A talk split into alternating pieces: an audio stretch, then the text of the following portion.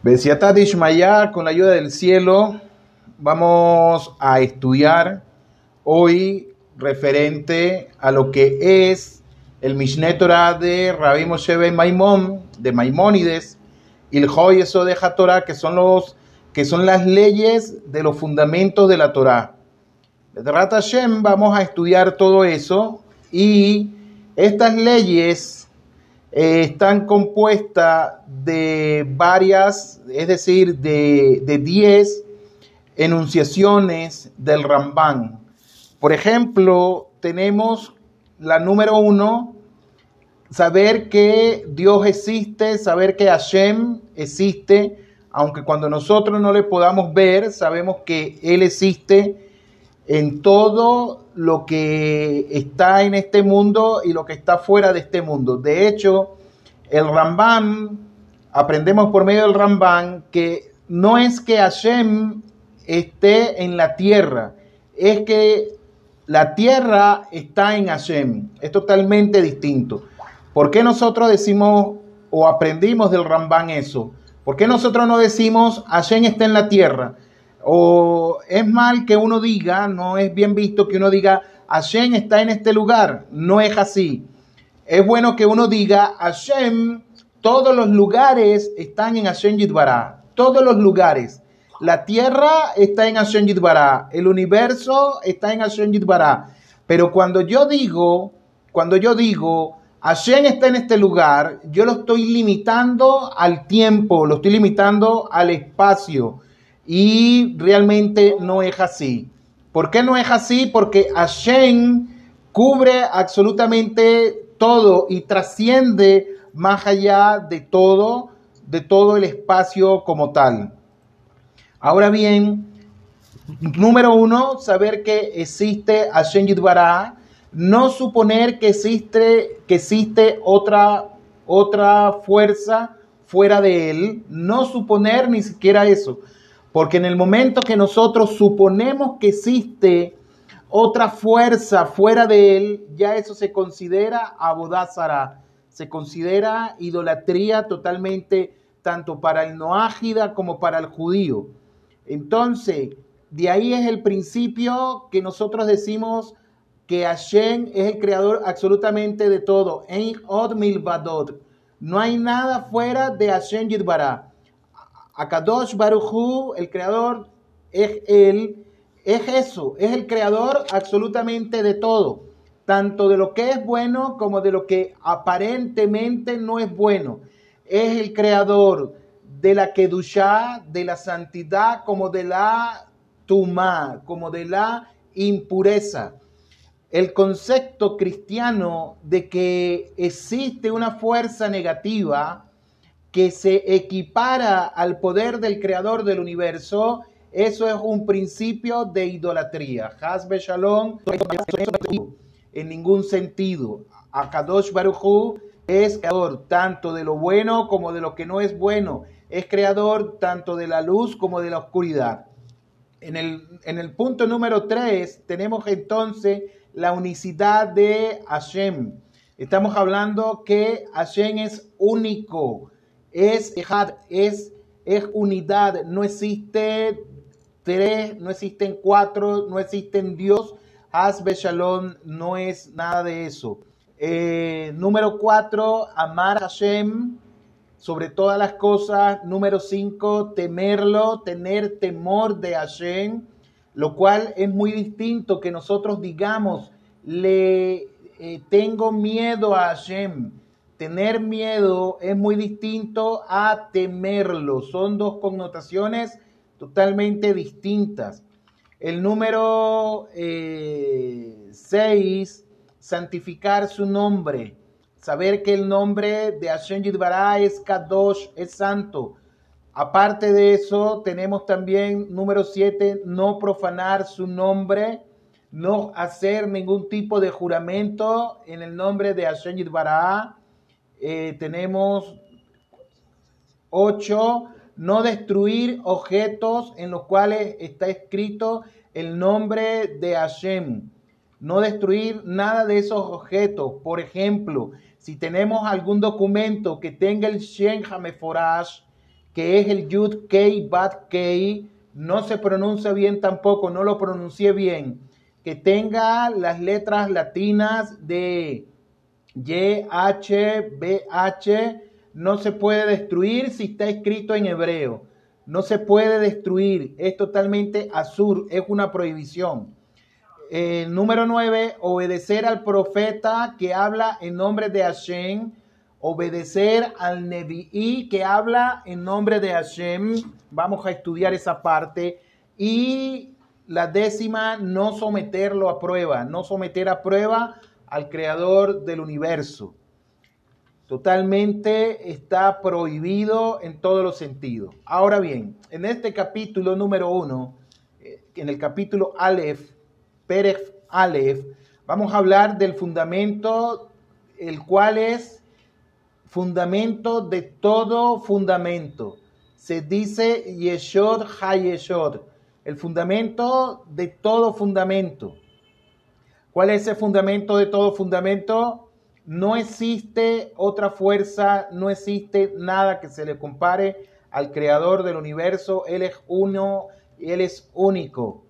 Por ejemplo, cuando hablamos de eso, del fundamento, de todo fundamento, a buscar aquí algo que les voy a leer respecto a esto, nos dice que, es decir, aquellos preceptos que nos encomiendan hacer algo en forma de la cual es activa. Ese es el fundamento de todo fundamento y base de toda sabiduría también, lo cual consiste en saber que hay una existencia primera, que hay una existencia primera, que hay alguien que creó este Olan AC, este mundo presente, por lo cual ella es la que hace existir todo lo existente. ¿Qué quiere decirnos el Rambán con esto? Esa existencia primera es la que hace existir, es la que hace existir todo lo que está existente en este momento. Es decir, Hashem Yidbará es el creador absoluto de todo. Y si Él no existiera, entonces nada de lo que nosotros estamos viendo existiría. Por ejemplo, cuando una persona fabrica una mesa, nosotros, ¿cómo sabemos que esa persona o una persona fabricó una mesa por el diseño de la mesa? Sabemos que fue un carpintero, o si no fue un carpintero, una persona que tiene el conocimiento de hacer una mesa. Hizo una mesa. Y nosotros no vamos a dudar que la mesa se creó por sí sola. Nosotros no vamos a dudar nada de eso. En ningún momento vamos a decir, esa mesa apareció por sí sola. Esa mesa tuvo que haberla creado alguien. ¿Y quien fuese alguien? Fue un hombre quien creó la mesa. Si el hombre no existe, la mesa no va a existir por sí sola. La mesa es inexistente. De manera tal que todo este Olan y lo que está fuera de este Olan de este mundo, de este mundo presente, y lo que está fuera de este mundo, tiene una existencia primera que es Shenjid Baraj. Y si Hashem no existiese, nada de lo que Él creó existiría en un sentido. Y todo lo que existe desde lo celestial a lo terrenal y lo que hay entre ellos no existe sino por la verdad de aquella existencia. Así nos enseña el Rambán. Si Hashem Yidbará no existiera, los mundos supraterrenales, los mundos de arriba, no existirían no existirían tampoco los mundos inferiores, no existiría absolutamente nada porque Hashem llamó a la existencia, a la creación, la llamó. Ahora bien, si pudiéramos imaginar, por un momento nosotros imaginamos que Él no existiera, que no existe Hashem Yidbará, no habría nada que pudiera existir en lo absoluto. No existiría absolutamente nada de la creación de Hashem Yidbarah. Nada existiría. Si Hashem deja de existir por un momento, entonces el mundo entra en un tohu babohu, entra en un caos y en una desolación. Pero mucho peor aún, el mundo quedaría en, en, quedaría en nada, absolutamente en la nada. Ahora, si pudiéramos suponer que ninguna existencia existiera salvo Él, solamente Él existiría y nada se anularía en Él con la anulación de otras existencias. ¿Por qué? Porque todo lo que existe, porque todo lo existente precisa de Él. Y el bendito sea y Hashem no precisa de ellos en general, ni de algunos de ellos en particular. Enseña el Rambán lo siguiente en este punto. Nos está diciendo que si pudiéramos suponer que ninguna existencia existiera salvo Él, solamente Él existiría y nada se anularía. Es decir, nada se va a anular delante del creador del universo. Hashem no se anularía de nada de eso. Él no dejaría de existir. ¿Por qué? Porque todo lo existente precisa de Él. Todo lo que, lo que Hashem ha creado, absolutamente todo, necesita del creador del universo. Necesita de la, de la vitalidad, de la emanación de la Shefa, de la abundancia del creador del universo para que Él exista. Por ejemplo, ¿por qué existimos nosotros? ¿Por qué existe usted y por qué existo yo? No existimos simplemente por el hecho de que nos levantamos y respiramos. No existimos simplemente por el hecho de que yo estoy comiendo o estoy tomando agua o estoy haciendo mis necesidades, etcétera, de lo cual son fundamentales para mi existencia. Pero lo que el Rambán nos está enseñando es lo siguiente, que Hashem no necesita de mí para él existir, pero yo sí necesito de Akadosh Baruchu para yo poder existir. Consecuentemente, no puedo separarme del creador del universo, no puedo separarme de Hashem Yidbará. Ahora bien, Hashem no precisa de nada de la creación. Hashem no necesita de su creación para él existir, ni de alguno de ellos en particular. Hashem no necesita de nadie para poder él existir, no necesita que nosotros le, le hagamos favores a él, e incluso les digo algo, Akadosh Baruchu no necesita de los korbanot que nosotros dábamos en el Beit Damidash. No daba, no necesita de la sedaká que nosotros dábamos en el Beit Damidash. Hashem no necesitaba absolutamente nada de eso. Hashem Yidbará no necesita del Beit Damidash, no necesita del templo. ¿Quiénes son los que necesitan de todo lo anterior mencionado? Somos nosotros los que necesitamos de eso. Somos nosotros los que necesitamos Bektamidash. Somos nosotros los que necesitamos dar Korban cuando esté el, templo, el Bektamidash. Somos nosotros los que necesitamos dar Sedaká. Somos nosotros los que necesitamos hacer tefilá. Somos nosotros los que siempre necesitamos del creador del universo. Por eso Hashem no necesita de nada, ni de lo general, ni de lo particular. Por lo tanto, no se puede equiparar su verdad con la de algunos de ellos. Hashem Yidbará no se puede equiparar a la verdad de la existencia, de la creación. ¿Por qué? Porque Hashem Yidbará, como dije anteriormente, Hashem trasciende a eso. Hashem trasciende a cualquier cosa que nosotros podamos imaginarnos. De hecho, si yo digo, Hashem Yidbará, Él es espíritu, está mal. No puedo decir Hashem es espíritu. Si yo digo Hashem es una fuerza inmanente, está mal. Hashem no es una fuerza inmanente.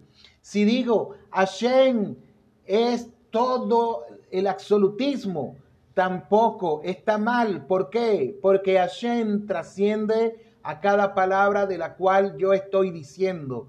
Lo que pasa es que la Torá, nuestro Jajamín, los Rabanín, los Nebiín, los profetas, los rabinos, nuestros maestros, de una manera pedagógica,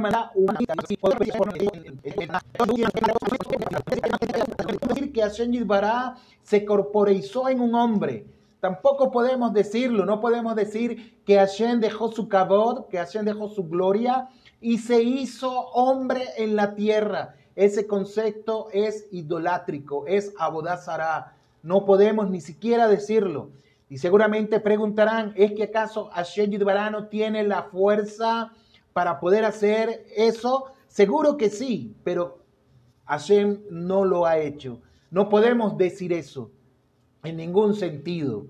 La Iglesia Católica inventa que esto es uno de los misterios de la teofanía de Hashem Yidbará, de la teofanía de Dios, de las manifestaciones de Dios un concepto totalmente griego, totalmente helenista, totalmente filosófico, que no entra, de, que no entra en las bases de la connotación del judaísmo, ni del Talmud, ni de la Torah, ni nada, ni nada de eso. Ahora, en el punto número cuatro nos dice el Ramban, esto es lo que el profeta dice Hashem Yudbará es Elohim Emet. Hashem Yudbará es Dios verdadero, como quedó registrado en Irmiahu 10:10, en Jeremías.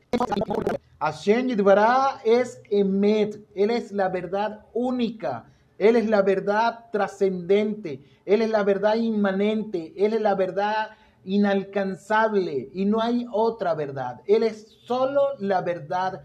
Emet Behemet. Solo la verdad de la verdad. Y eso es lo que la Torah dice. Cuando quedó registrado, no hay otro fuera de él, no hay otro Dios fuera del creador del universo, como está escrito en Bamidbar 4.32, como está escrito en Números 4.32. Es decir, no hay una existencia verdadera de Satanás, que existe el demonio que se levanta, que se levanta eh, con poder y quiso hacer una lucha en contra de él y se rebeló en el cielo y trajo un golpe de estado en el cielo y entonces se dice que Hashem eh, expulsó a unas legiones de ángeles e hizo que descendieran a las profundidades. Usted de contar, esa es una filosofía griega, una filosofía neoplatónica no tiene nada que ver con la connotación judía, con el pensamiento judío, filosofía judía, en ningún sentido tiene que eso. No hay fuerza que se equipare al creador del universo y eso es lo que nos dice el Rambán. No hay nada que se equipará absolutamente. Consecuentemente, la existencia a la que nos estamos refiriendo es el Elohim del universo, el Dios del universo, Adón Jaolam, Señor del mundo entero. Él es quien conduce las jeferas celestiales, quien conduce las jeferas celestiales, es decir, el universo, en contacto con una fuerza que no tiene fin. Es decir, ¿por qué el, el globo terráqueo gira en su propio eje y da la vuelta del Sol, etcétera, los neutrones. Él hace que los volcanes hagan erupciones. Él es la causa de los tsunamis. Él es la causa de todo, absolutamente de todo, y él no tiene nada. De manera tal que una fuerza, él es una fuerza ininterrumpida. Acuérdense que estamos hablando de, cuando decimos es una fuerza ininterrumpida, el Rambán nos habla en este sentido para nosotros poder tener una connotación, por lo menos muy pequeño, verso de cómo Él se manifiesta en medio de este Olan en medio de este mundo presente.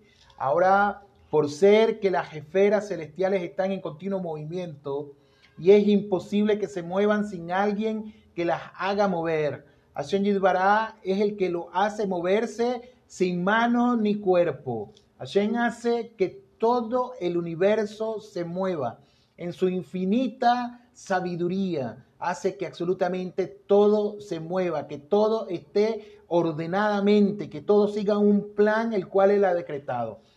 Saber esto es un precepto, como dijimos, tal como versa, tal como está escrito, Anoji Eloheja, yo soy el Señor tu Dios, como está escrito en Shemot Éxodo 22 y todo aquel que supone exista otro Dios fuera de este, que exista otro Dios fuera de él, está transgrediendo el precepto de la Torá que dice, no tendrás otros dioses fuera de mí, como está escrito en Shemot 23, aplicable tanto para noágidas como para judíos.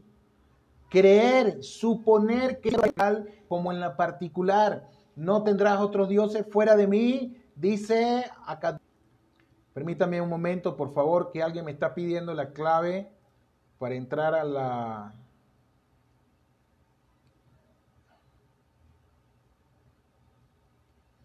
Ya alguien se va a conectar. Permiso, disculpen un momentico, por favor. Entonces, Rabotai, nos dice el Ramban que Hashem Yidbará, al Hashem al creador del universo, a que nos referimos, es uno, no son dos ni más de dos, sino unidad. Una unidad absoluta que no puede ser comparada con ninguna otra unidad existente en el universo. No es una especie compuesta por varias unidades, como enseña el cristianismo, porque es el cristianismo quien lo enseña, decir que Hashem Yidbará es, la, e, es el gran misterio de la Trinidad o de la triunidad. Y pare usted de contar, Has Beshalom sigue estando la persona en un error garrafal, sigue estando en un error que no es así. Son a decir que la Iglesia Católica que infundaron ese tipo de conocimiento y plagaron todo eh, la mitad del mundo con esa ideología y han causado gran estragos por medio de eso.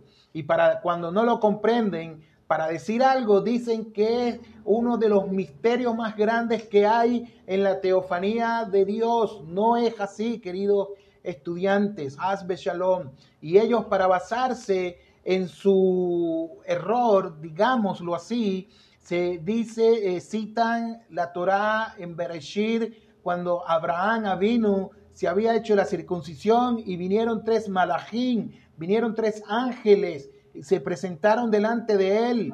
Dicen que fue esos tres ángeles, ellos dicen que se están hablando de Dios uno, Dios dos y Dios tres. No quiero mencionarlo ni siquiera porque Jabodá hará también mencionar eso, pero no es así queridos estudiantes, es, una, es un error muy grande, un daño muy grande que se le ha hecho a muchas personas durante más de dos mil años y para sacarle ese concepto a las personas dentro de sus cabecitas, cuesta muchísimo, cuesta mucho. La gente prefiere seguir creyendo en lo que es la mentira a lo que es verdad. La gente prefiere la fantasía que el oro puro. Y no se puede hacer nada, queridos, queridos eh, Javerín. Ahora bien, eh, no es una especie compuesta por varias unidades, ni tampoco una unidad física, de manera que pueda ser divisible o limitada, sino que es una unidad que no existe a otra similar a ella en el universo. Y de aquí es donde nos basamos cuando se habla que una unidad física de manera que pueda ser divisible o limitada Hashem Yidbará no está limitado por nada, no está limitado por el tiempo, no está limitado por el espacio, no está limitado por lo alto, por lo bajo, etc. Él es infinito, Él es insondable y aún así nos quedamos cortos cuando decimos que es infinito, sino que es una unidad que no existe, que no existe otra similar a ella en el universo. Si hubieran varios dioses, forzosamente deberían ser corpóreos o con forma. ¿Por qué? Porque los entes se diferencian unos de otros por los accidentes que le ocurren a los cuerpos o a las formas. Y si el creador tuviera cuerpo o forma, tendría que tener límite y tendría que tener fin. Si Hashem tuviera cuerpo, él tuviera que tener límite, tuviera que tener un fin ya que es imposible suponer algo físico ilimitado. Aquí el cristianismo que ha enseñado, el cristianismo cuando dijo que Dios se hizo hombre sobre la tierra, y dejó su gloria, dejó su cabod, dejó su, su honor, su esplendor para hacerse un hombre mortal. Sabemos que este personaje muere y para entonces ellos rebatir eso, dijeron que tuvo la resurrección entre los muertos y que de esa manera entonces Él es Dios en medio de los hombres. Queridos, queridos Talmidín, un error muy grande nuevamente en lo que es la, digamos, lo, que es la teología, la teología, la palabra teología del griego, que teo significa Dios y logía, que es la filosofía, que es el estudio, o de la palabra Sofía, que es el estudio, digamos, lo ordenado de Dios. Pero nosotros no podemos agarrar al creador del universo y meterlo en un laboratorio y decir, vamos a estudiar ahora esta característica de él. Y ni mucho menos, Hasbe Shalom, Dios nos libre, vamos a entonces a inventar cosas que no son. Por ejemplo, en la resurrección de este personaje, para fundamentar que Él es Dios, es un concepto totalmente erróneo en muchos sentidos. Totalmente erróneo, queridos míos. Entonces, pero con respecto a nuestro Elohim, Hashem Yidbará, por ser que su poder es ininterrumpido e ilimitado, ya que el universo está en constante movimiento, concluimos que su poder no es una fuerza corporal. Por ser que es incorpóreo, no se le puede aplicar parámetros físicos para disociarlo o diferenciarlo de otro. Por lo tanto, es imposible concebir que sea uno. Saber esto es un precepto como versa. Hashem el Señor, Elohim, nuestro Dios, Hashem, Dios Ejad. Dios es uno y único, como está escrito en Devarim, Deuteronomio 6.4. El Señor, nuestro Dios, el Señor es uno solo. No existe dos, no existen tres, ni mucho menos que se haya corporizado en un hombre. No es así. Y vuelvo y pregunto, y, ustedes me dirán a mí, pero ¿acaso Hashem no pudo haber hecho ese nes, ese milagro? Seguramente que sí, porque Él es ilimitado. Hashem hace lo que Él quiere. Pero lo más seguro es que no lo hizo. ¿Por qué? Porque no hay registros en ninguna parte. No hay registros que avalen tales acontecimientos. No ha sido así en ningún sentido. Ahora bien, en efecto, consta expresamente en la Torá y los profetas que Hashem Yidbará es, Él es incorpóreo y no tiene forma. Pues está escrito porque Hashem, Elohim, Hashemayin, el Dios de los cielos, es Dios arriba y en la tierra abajo, como está escrito en Devarim 4.39. Y como es lógico, algo físico, Devarim es Deuteronomio 4.39. Y como es lógico, algo físico no puede estar en dos lugares simultáneamente. Así también fue dicho, pues no habéis visto ninguna imagen como está en Devarim, Deuteronomios 4.15. Y está escrito, ¿a quién me asemejarán para que se me parezca? ¿A quién se me asemejarán para que me parezca? Como está escrito, como lo escribió el profeta Isayahu 40.25. Y si fuera corpóreo, se asimilaría en algún aspecto a los demás cuerpos. Si fuera corpóreo, fuese igual que nosotros. Sabemos que dichos pensamientos dicha connotación, dicha, dicha eh, no sé cómo llamarlo, es un error muy grande y nos llevaría a nosotros a cometer abodazarajas, beshalón. Dios nos mantenga en paz a cada uno de nosotros. Por lo tanto, ¿qué pueden significar expresiones escritas en la Torá como debajo de sus pies, como está escrito en Shemot 24:10? o está escrito con el dedo de Hashem, Shemot 31 de 18, o cuando dice mano de Hashem, mano de Dios, Shemot 9.3, o aquel otro ojos de Elohim, Bereshit 38.7, o está escrito también oídos de Hashem, o versículos pesuquín similares a estos, todas estas descripciones, nos enseña el Rambán, se adecúan al conocimiento de los seres humanos ya que nos resulta difícil concebir una dimensión no física y es por eso que la Torah emplea un lenguaje netamente humano para nosotros tener una concepción, para tener algo, una, eh, eh, algo concebido de lo que es el creador del universo, de cómo nosotros podemos percibirlo a él, mas no cómo podemos hacerlo a él en figura. Hazbe Shalom. Y todas estas expresiones y otros por el estilo son solamente apelativos, tal como dice, haré que mi espada se arte de carne, como está escrito en Devarim 32, 42. Aquí la pregunta es, ¿acaso Hashem tiene espada? Usted se ha puesto a pensar eso. Hashem tiene espada. O, por ejemplo, Dios precisa de espada para matar a alguien. Esto no es sino una metáfora y todo está planteado.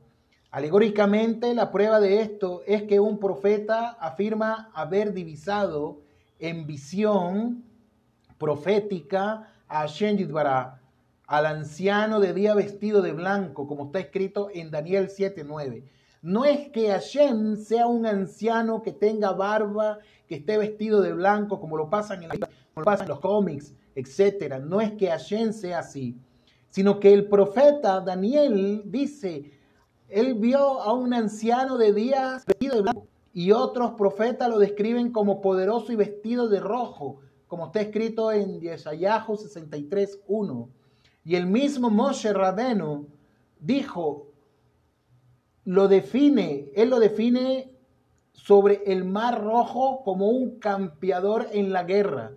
Y en el monte Sinaí lo describe como un oficiante envuelto en su túnica, envuelto en el talit, todo esto demuestra que la verdadera esencia de este tema es que la mente humana, nosotros, no tenemos la capacidad ni para vivir la grandeza de Hashem Yudbará. No estamos capacitados para semejante esplendor del creador del universo. A esto es lo que se refiere el paso en Job ¿Acaso no podemos conocer los propósitos? Conocemos los como eh, los protestantes dicen, el propósito de Dios para tu vida es este, este, este y este. Totalmente mentira, Sheker, totalmente mentira. Una persona no sabe cuáles son los propósitos del creador del universo. La Torah nos habla, sí, de una vida que tenemos que tener recta delante del creador del universo, una vida en santidad, apegarnos a él, darle, ser nosotros dependientes del creador del universo. Pero por decir algo, como le dijo a Shen Ayov, ¿acaso tú conoces el cuando vuela? Nosotros no sabemos eso, nosotros no podemos mirar al cielo y decir, por aquí pasó un águila, por aquí pasó un... Podemos decir que no lo sabemos, pero el creador del universo sí lo sabe. Entonces, ¿Qué es lo que Moshe pretendía captar cuando dijo, permíteme ver tu gloria? ¿Qué pasa con este texto de la Torá que se encuentra en Shemot 33, 18? Permíteme ver tu gloria. ¿Qué le quiso decir a Hashem? ¿Qué le quiso decir, perdón, Moshe? Moshe Rabeno, ¿qué le quiso decir? Hashem Yidbará, déjame ver tu gloria. Lo que pretendía concebir, nos enseña el Rambán, era la verdadera esencia de Hashem hasta conocerlo plenamente en su mente, tal como el conocimiento de algún individuo que vio. Eso fue lo que él le pidió. Le dijo, déjame conocerte en profundidad, déjame conocerte mucho más, déjame experimentar más de ti, déjame tener un encuentro más contigo, déjame andar en ti. Eso fue lo que le quiso decir no en el sentido literal que nos habla aquí de la Torá, permíteme ver tu gloria, no en ese sentido literal. esto es una metáfora cuando él está hablando con el creador del universo. Y de aquí tenemos, queridos eh, Javerín, Talmidín, tenemos que tener mucho cuidado cuando leemos la Torá, no tomarla literalmente, porque no siempre la Torá puede tomarse literalmente. Por ejemplo, cuando dice ojo, no es el que se toma la Torah en ese sentido. No es así. Y muchos toman literalmente el ojo por ojo para decir que Hashem Yidbará, el creador del universo, era un Dios cruel del Antiguo Testamento y que por eso fue necesario un nuevo testamento, un Dios cruel, implacable, destructor, usted está escuchando lo que estoy diciendo, dicen que el Dios del Nuevo Testamento es un Dios de amor y que el Dios del Antiguo Testamento es un Dios implacable. Se está hablando de dos dioses. En consecuencia, se está haciendo abodazar a Hashem, dijimos anteriormente, lo acabamos de leer ahorita, dijimos que Hashem es uno y único, y fuera de él no hay otro. Cuando digo principio y final es una manera... Ahora, pretendiendo percibirlo en forma tan clara, que era lo que quería Moshe, como por ejemplo cuando divisamos el rostro de una persona cuya imagen queda claramente grabada en nuestra mente hasta el punto tal de poder diferenciar a dicha persona de todas las demás. De igual manera, ansiaba Moshe que la noción de Hashem fuera tan clara que quedase diferenciada de todas otras existencias hasta poder concebir la verdadera esencia de Dios tal cual es Él.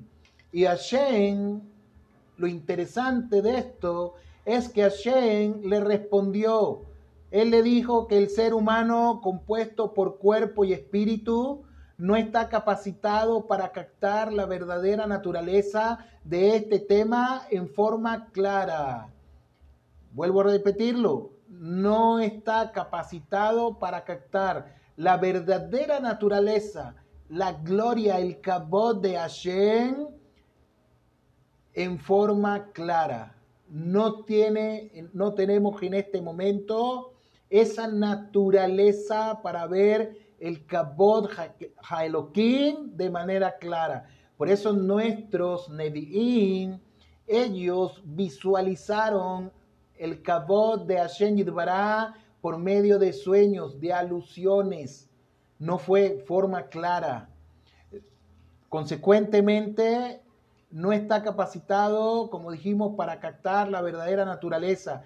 Y le hizo saber a Hashem, a Moshe, lo que ningún otro hombre supo antes que él ni después de él, hasta el punto tal que captó algo de la verdadera esencia. De modo que con este nuevo conocimiento pudo diferenciar a Hashem Yidbaraj de las demás existencias. Hashem le mostró un poco él captó algo de la verdadera esencia del creador del universo. Tanto así, de eso poco que él pudo captar, que este nuevo conocimiento pudo diferenciar a Hashem, al Dios, bendito sea Él, de las demás existencias de la tierra. Tal como cuando divisamos a una persona de espalda con toda su vestimenta. Por ejemplo, si vemos a nuestro padre, a nuestra madre, a nuestra esposa, y está lejos, la vamos a reconocer, aunque no veamos bien su rostro, por su forma sabemos que es ella o él. Sabemos, ahí está mi esposa, ahí está mi mamá, ahí está mi papá, sabemos que es él, a pesar de que esté muy lejos.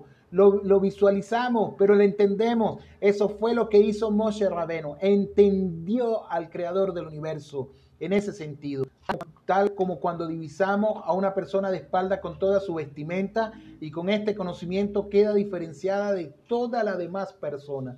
Hashem tuvo un encuentro con el creador del universo, tanto así que Hashem y él fueron una ejad, fueron una yejidad, fueron una unidad.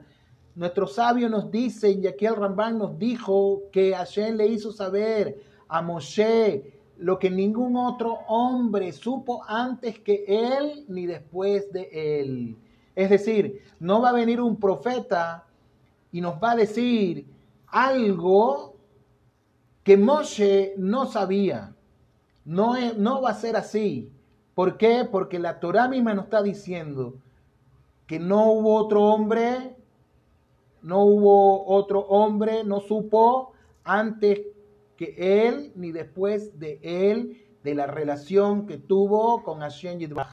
No va a venir nadie y va a decir, yo sé algo que Moshe Rabenu no sabía. No va a venir nadie, ni siquiera un profeta se va a levantar. Y no va a decir eso, no va a acontecer. Por eso se ha engañado mucho a la mitad de la humanidad diciendo ciertas cantidad de cosas sobre y con este conocimiento queda diferenciada de toda la demás personas el conocimiento que tuvo Moshe de Hashem Yidbará. Y esto es lo que insinuó la escritura al decir, verás mi espalda, mas mi rostro no verás, como quedó registrado en Shemot 33, 23. Hashem le dijo a Moshe, verás, mas mi rostro no verás. Pero espalda sabemos que Hashem no tiene. Pero cuando dice verás mi espalda es que verás un poco de mi cabot. Tendrás una relación conmigo muy profunda que ningún hombre la va a tener. Solamente tú, Moshe, te estoy dando ese privilegio. Quedó registrado en Shemot 33, 23.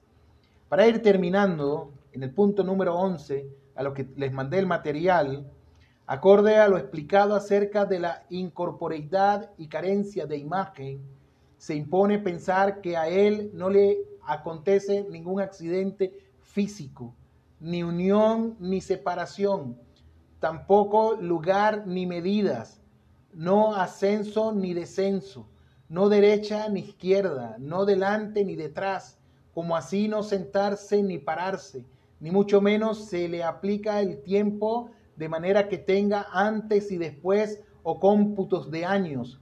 Por ejemplo, la frase que yo dije, Hashem está desde el principio hasta el final, ni siquiera eso podemos decirlo, pero lo utilicé de una manera pedagógica para poder entenderlo. Hashem es, trasciende absolutamente a todo. Asimismo, se descarta en él los cambios, ya que no hay factor que le pueda ocasionar un cambio. Nosotros no podemos decir, ¿saben qué? Hoy Hashem estaba molesto con ustedes. ¿Saben qué? Hashem está así, Hashem está alegre, Hashem está triste. Hashem no tiene cambio en ningún sentido. No hay nada que lo pueda hacer cambiar a él. Lo que pasa es que nosotros hablamos, como dije anteriormente, citando al Rambán, de una manera humana para referirnos a él, para poder visualizar, para poder entender algo del mensaje que Él nos quiere transmitir. Entonces, en Él no se da la cólera ni la sonrisa, no se da la alegría ni la tristeza, no se da el silencio ni el habla, como el habla humana. Así dijeron nuestros jajamín. No hay en las alturas reposo o incorporarse, ni unión o separación. Y volvemos una vez más.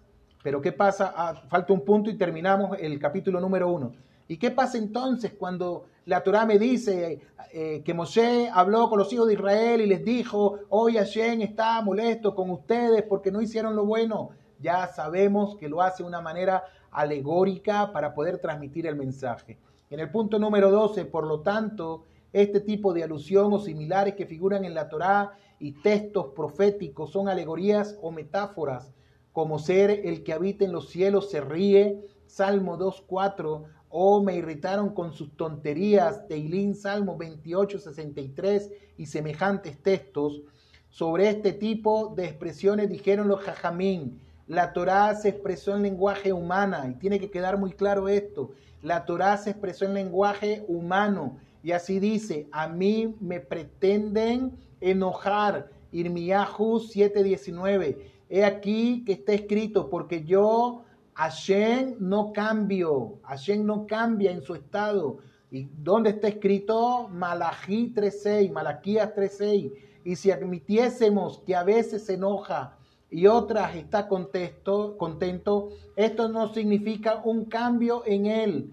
Todos estos apelativos que mencionamos anteriormente no se aplican sino a lo corporal, a lo osco y vulgar, que habitan en moradas de barro solamente se le aplican son a esos seres, cuya base es el polvo, como está escrito en Yod 4.19. Pero Hashem Yidbará se eleva y enaltece por sobre todo ellos. Hashem no se compara a ninguna de las criaturas que están aquí, Has Shalom.